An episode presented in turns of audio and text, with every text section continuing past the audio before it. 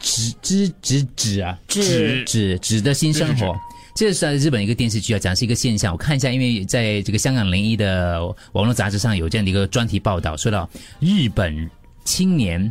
现在也是归隐田园，寻找他们的乌托邦，跟这部电视剧是有关系的。这电视剧讲的是二十八岁的一个东京的 office lady 叫大岛子，她过度换气，她忘了怎样呼吸， 过度换气，醒来之后呢，遭到同事排挤，被男友暗地里嫌弃的她，搬离了都市，然后呢，找了郊外的一间破旧的公寓，开始她一场自我寻找的旅程。嗯，所以日本总务省他们经过调查，其实有三成的城市的住户居民哦，他们都想试一试。我应该第二天就开始丢信，然后呢搬去山渔村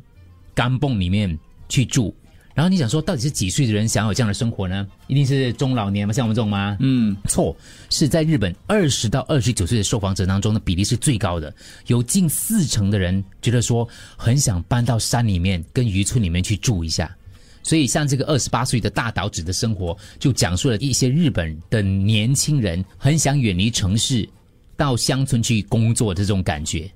不过其实我可以就是有共鸣嘞。我们以前不讲中年危机咯，但其实可是它不是中年哦最近一个所以我讲的是另外一种危机，三分之一危机。就是中年之前的啦。现在其实二十五就已经一个危机了，或者再二十五啊，哎二年轻一点十二十五到三十之间会考虑不同，比如说那时候我裸辞就是这个阶段嘛，啊你在寻找你在寻找某一个东西，不一定是到乡下，但是你要找人生的不同的方向。啊、就可能就是想改变生活跟工作环境。我要这样子过我的生活可吗是？很多时候我在大都市生活、哦，因为太紧张了，我就想要回归田野。可是我你上在班吗田你，我在回我在田野耕田的时候，我又向往大都市生活。你都没有田园，它是阶段的，可能你去了一年啊，觉得是时候回来了，我找到自己了，你再回来这所以个像城市。 Andrew 刚刚讲的，三分之一的生活就是像他那时候，那时候几岁？三十岁之前哦，大概跟他一样了，大概咯嗯二八二七的时候，就突然间很想改变生活方式。可是因为我们这边选择不多嘛，你顶多是从没有 B 三想象班到三八方去而已嘛啊我。那时也是大概二十九的时候就辞职啦。你还嗯去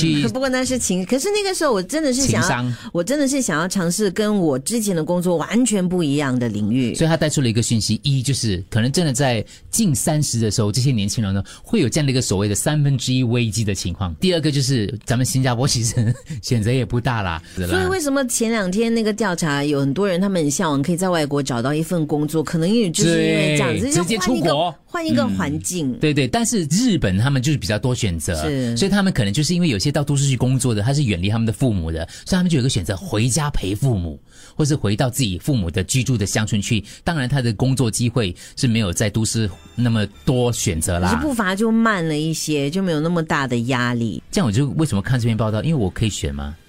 然后你要你要回去田哪一个园乡吗？我还有居銮呢、居然，你你你回去居然不是说要去那边什么建酒店这些，没有没有这样子没有又太商业了。对对对，就卖咖喱面啊。回归砍鸡卖鸡，嗯，我就开一间民宿，我去入住你的民宿，我可以干嘛呢？你要干嘛就干嘛，就关我住什么咯事 就是提供房间嘛，有没有一些活动可能可以让我真的去种种树啦啊对，？有有有，挤挤牛奶啊呀、牛还奶有哎没有了呢一日爬山行程，对，还可以听广播，真的有一个有一 个他播会音播他的 podcast，播音室，我会播我的 podcast 给免费收听。